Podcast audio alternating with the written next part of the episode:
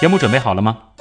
正在将内容进行智能排列，嘉宾的情况呢？正在为您检索嘉宾的特殊喜好，不用那么详细吧？正在为您安装幽默插件，你这是在吐槽吗？正在为您更换全部文字素材，正在删除您的幽默基因，已将节目专业程度调低到百分之三十五。好了好了，马上开始节目吧。正在为您开启极客秀，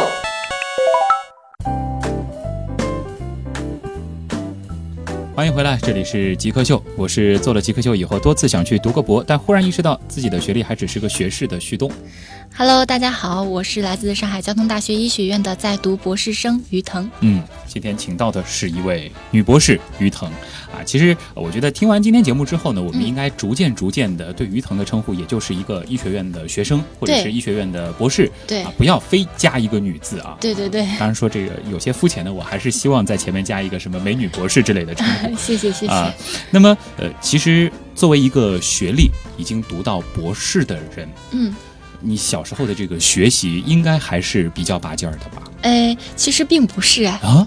那你是怎么走到今天的？大家有的时候会觉得博士当然什么都懂，嗯从小到大学习都很好，肯定不是这样子的。嗯其实说句实话，我在一二年级，因为我在我们班级年纪偏小，可能还没开窍吧。嗯小的时候开家长会，我记得我爸爸是被留下来单独谈话的那一个。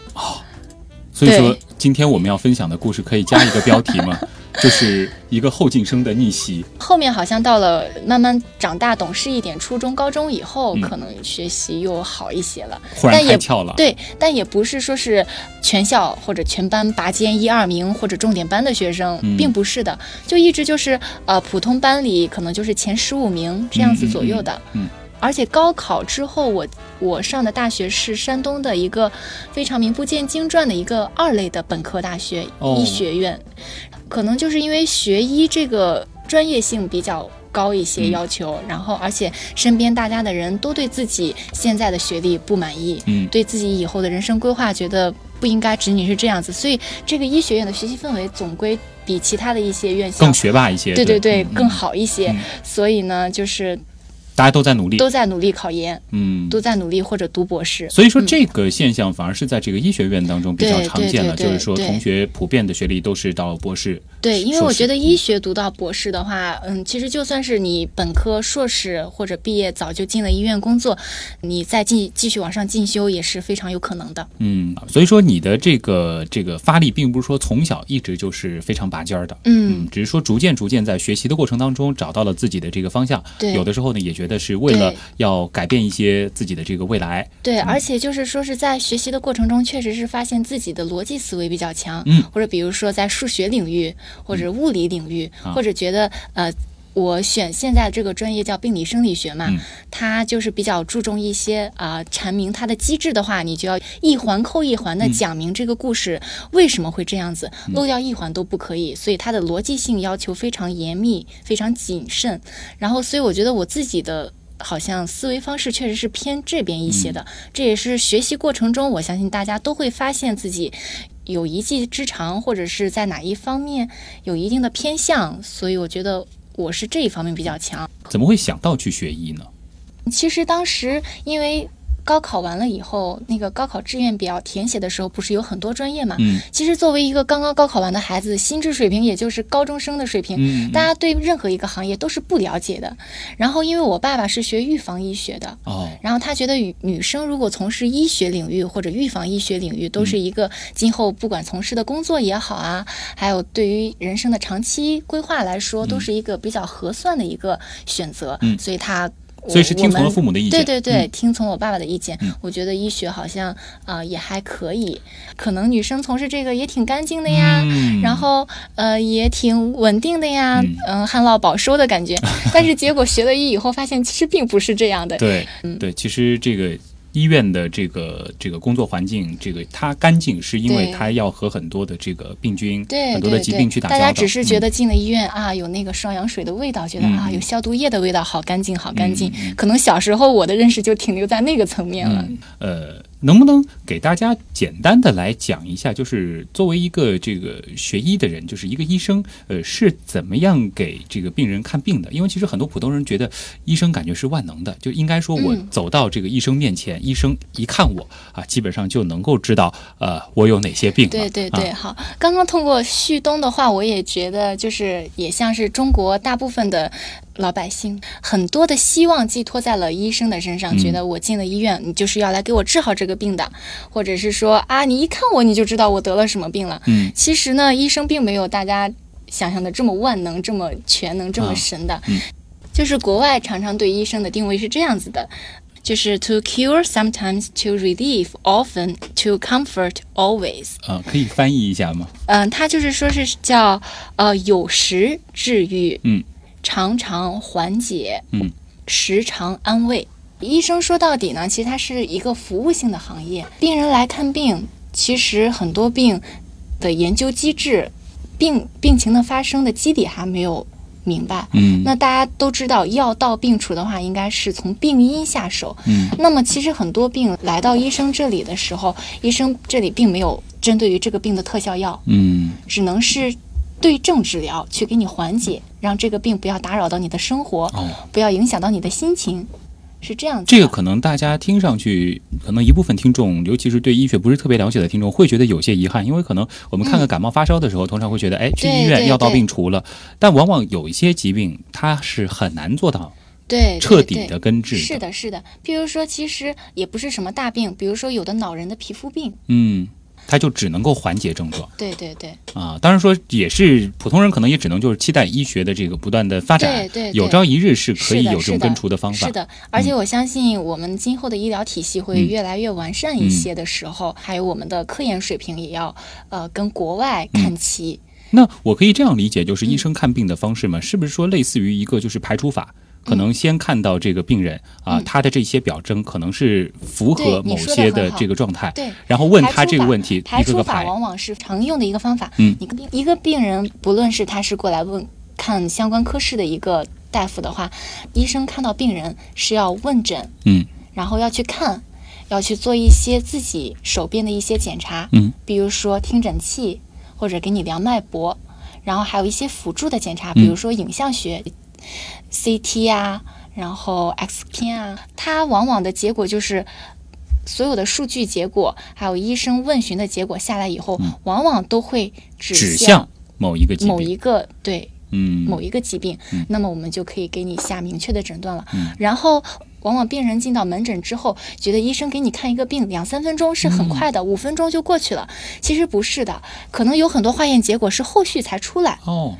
在整个接诊的过程中，这只是问诊的一个环节。嗯，所以说并不是说这个看病一定要医生看着我，对对对对对，啊是的。就是配合医生去做一些对的检查，这对是的，很有必要对的，或者只是先暂时的拿到一些治对症治疗的药物，嗯你可以后续再去看的时候，医生对你这个病程有所了解，你的病程也会发展。那么整个的疾病其实看病过程你也需要给大夫时间，嗯。嗯，病人也需要有耐心，在治疗的过程中，嗯，所以说这个其实看病不是找医生聊天，对对对聊的时间越长越对好。对对。其实有很多病人在看病的时候，为什么说常常安慰，要时常安慰？就有很多病人在看到医生的时候，觉得好像心理负担就卸了一大半的感觉一嗯，样。就感觉好像见到医生，这病一定就能好。对对对，是的，嗯是的，嗯嗯当然，所以对于医生来说，其实更多的时候是除了帮助这个病人去克服他的疾病，或者说缓解他的症状的同时，嗯也是需要起到一定的这种心理疏导的作用。是的，是的。你们会学一些心理学的东西吗？啊，有的有的，医学心理学是我们本科时候的一门必修课，非常有意思的。是需要就是就是在学一些就是怎么样帮助病人缓解情绪。呃，也不只只是这样，就嗯是相当于是心理学和医学的一门交叉学科哦延伸出来的。然后是因为，譬如说医患关系、嗯医护关系、医医关系，我们都需要在日常生活中处理到的，这些都是跟医学领域相关的，嗯所以都会在医学心理学里加以指导或者疏导。我们会有，如果就是学过这门科学的话，今后不管是遇到什么问题，最起码心里有一个依据在那里。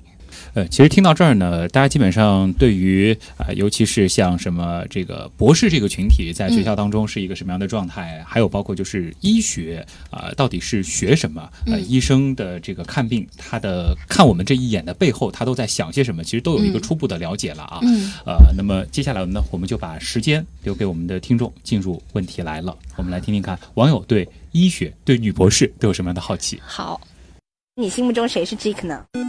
比如说年轻时候的乔布斯，我就可以把它理解为一个 geek，然后做一些东西，然后非常拼啊。诺登，Facebook 那个叫什么来？Zackbook，王小川，扎克伯格。我记得那个苹果收纳了一个就是网络天才到他们公司的那人叫什么名字不记得了。乔布斯算吧。比尔盖茨，马化腾，有有个同学就是这个样子。我室友他就是呃，我觉得极客应该是身边的那些人，而不是一些很著名的人。问题来了，题来问题来了，欢迎回来，这里是极客秀啊、今天我们请到的是一位在读的医学女博士，对嗯来自上海交通大学医学院的于腾。大家好，那进入问题来了，我们要好回答一些网友的问题了啊。好，本来我以为呢，咱们的网友听了刚才那段访谈，可能问题更多的会关注医学啊，没想到一刷还是好多女博士的问题。哦，呃，好既，然于腾今天是来为女博士证明的啊，好先勉为其难的回答一下这些好问题的，啊。好的，没问题。第一题是来自一位叫朱小宝的同学，嗯，他问的是：女博士真的不好嫁吗？其实想想我身边的女博士，大多数是名花有主的，名花有主的啊，对，嗯嗯、也有有结婚的，嗯也有没有结婚的，嗯但是我身边的好像那单通常会单着的去不是找特别多，博士和博士后，还是说就是不一定学历要很多呀，啊比自很己多呀。高有的时候是大学毕业的同学，嗯可能，呃，男孩子那边就是本科毕业就已经工作了，嗯嗯，你不会或者嫌弃是人家学历低吗？啊，不会不会不会，啊因为就是正常人类就可以正常人类就可以对啊，所以说不是说这个女博士因为自己已经学成这样子了啊，非并得没有。找一我个觉得我觉得往往有这种想法的，好像是呃外界的人会这样想一些，嗯嗯嗯，可能这个呃这个本科生和硕士生会这样想，啊对，我觉得博我士周生就围不这的样想啊对了。我周围的圈子好像这种想法都还好啊。第二个问题，这个题目好离谱啊，叫做“请问当女博士是一种怎样的体验？”这位网友叫做这个若 涵，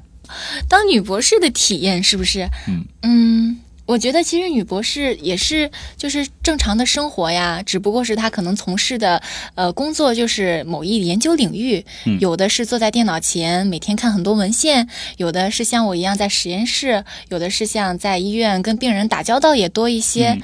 嗯，这就像是从事各行各业的人，你们大家也都有不同的专业性的工作，对嗯不对？可能只不过是因为女博士，可能是因为在学校还没有。呃，像我这种可能还没有出校园，然后周围的环境就都是师兄、师姐、嗯同学，还有老师，是这样子，可能环境也比较单纯一点，所以我们可能需要考虑面对的问题、现实问题没有那么多，嗯就觉得环境相对来说单纯一点，啊但是从事的工作和日常生活都是一样的。嗯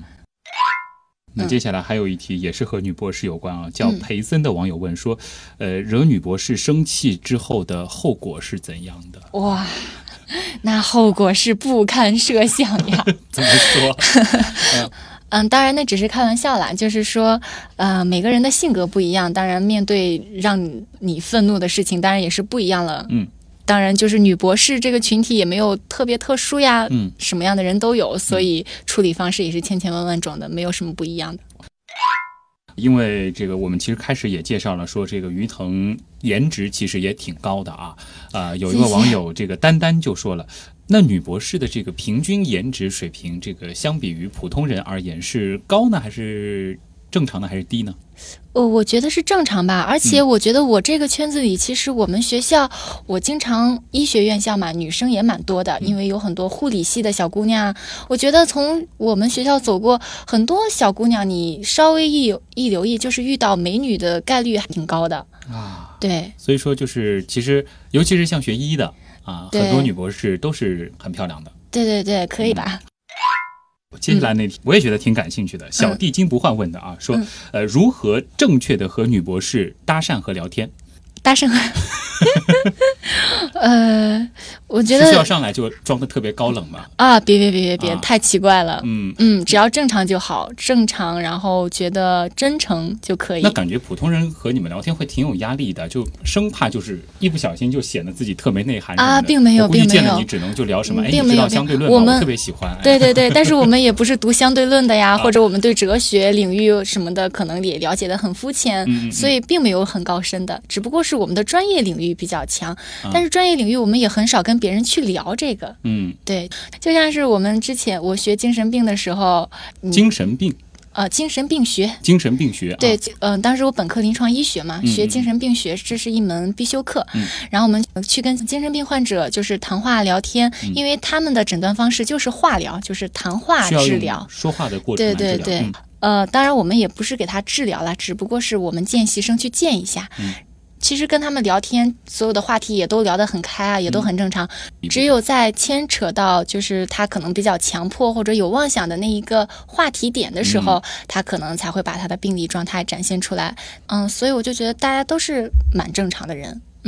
你的意思就是说，就是只要按就把你当一个普通人来跟你交谈就行了。嗯嗯嗯，啊，不用上来就把自己显得对这个特别学富五车。对对对对，那样反而看起来会特别怪，对不对？啊那如果说是真的是一个这个特别学富五车的人跟你交谈，你会更感兴趣吗？呃，如果他真的是学富五车的人，我觉得那可能是需要花一点点时间才会了解到他是真的学富五车的，嗯对吧？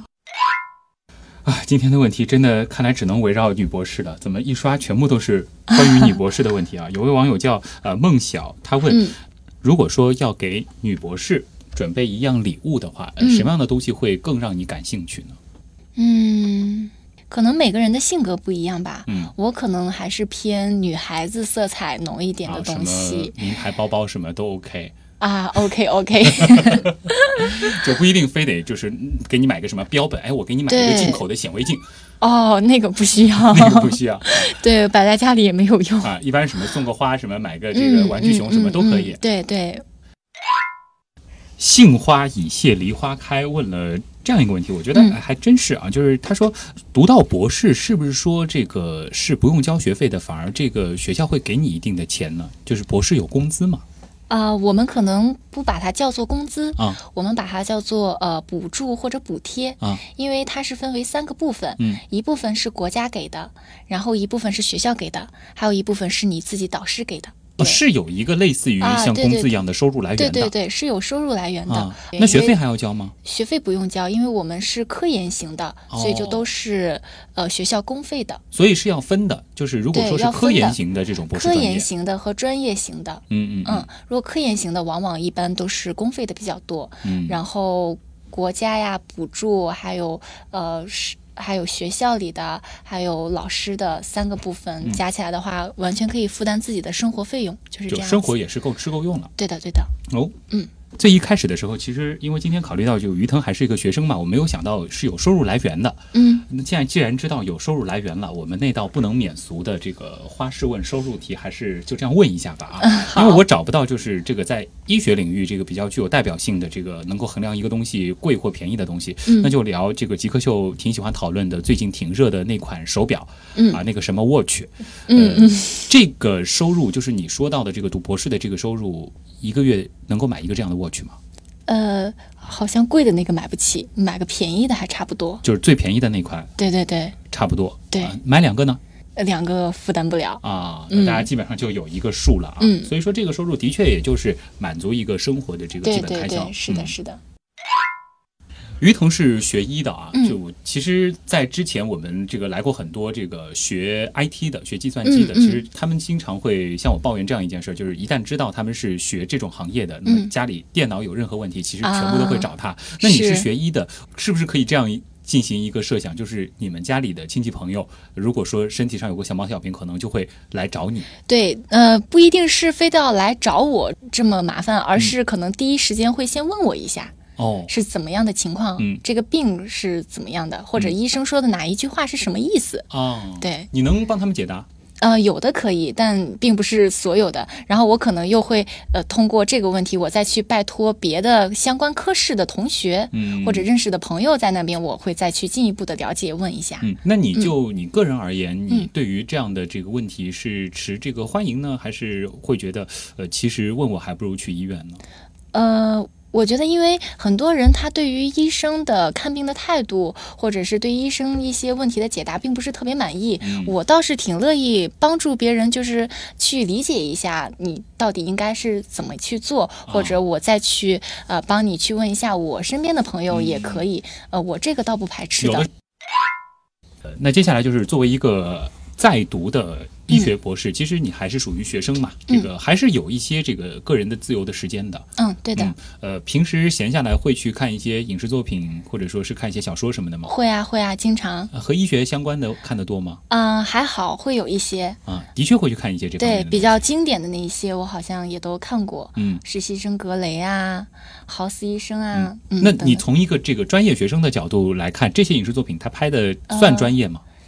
呃怎么说呢？作秀成分太多哦，会挑出很多次啊、会会会，啊因为我觉得、嗯、没有那么的酷，或者没有那么的选啊。对就是炫其实可能在平时的这个工作当中对，大部对分的时候还是比较的普通的。对，也有可能是因为他们是国外的医疗环境、嗯嗯医疗设施，而我们国内的话，比如说在急诊室什么样的，其实我们觉得还是挺简朴的，嗯嗯就嗯不会像他们这个，不过对毕没竟有是那影么视的作品嘛，对，没有吧那么的酷炫。嗯嗯其实哪怕可能是这个国外的一些这个普通的医院、普通的对诊室，对，看电影、电视剧的话，就会觉得啊，医生好万能。但是其实，在现实生活中，我有的时候，更多的时候是看见啊，医生好无奈。有很多时候是无奈的。对，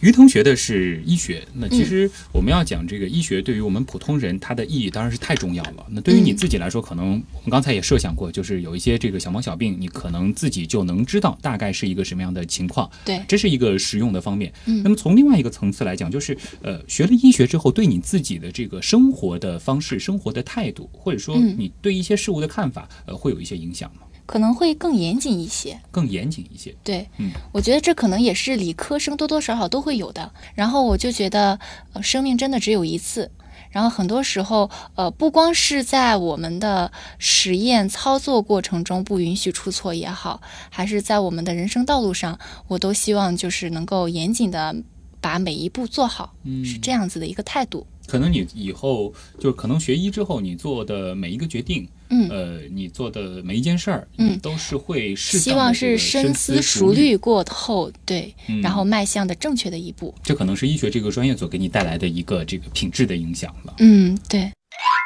那接下来一个问题可能会有一些沉重，就是因为毕竟是学医，嗯就包括可能你们在大学的时候会接触过一些大体课，嗯呃，也就是可能很多普通人这个知道的这个解剖课，嗯可能会接触到一些死亡，嗯，而且对于学医来说，嗯这个疾病和死亡永远是离不开的话题。对。呃，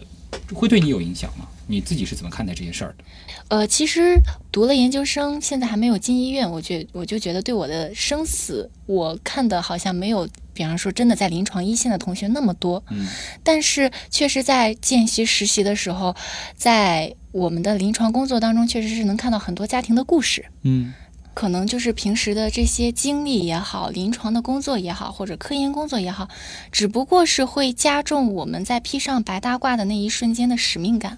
呃就觉得其实你做的这样一件事情是真的非常的神圣，你做呃好了，最起码是我觉得能帮助到别人或者被别人需要的，嗯就像是其实任何职业它都有一种职业的归属感或者嗯使命感在那里，这就是我们需要做的事情。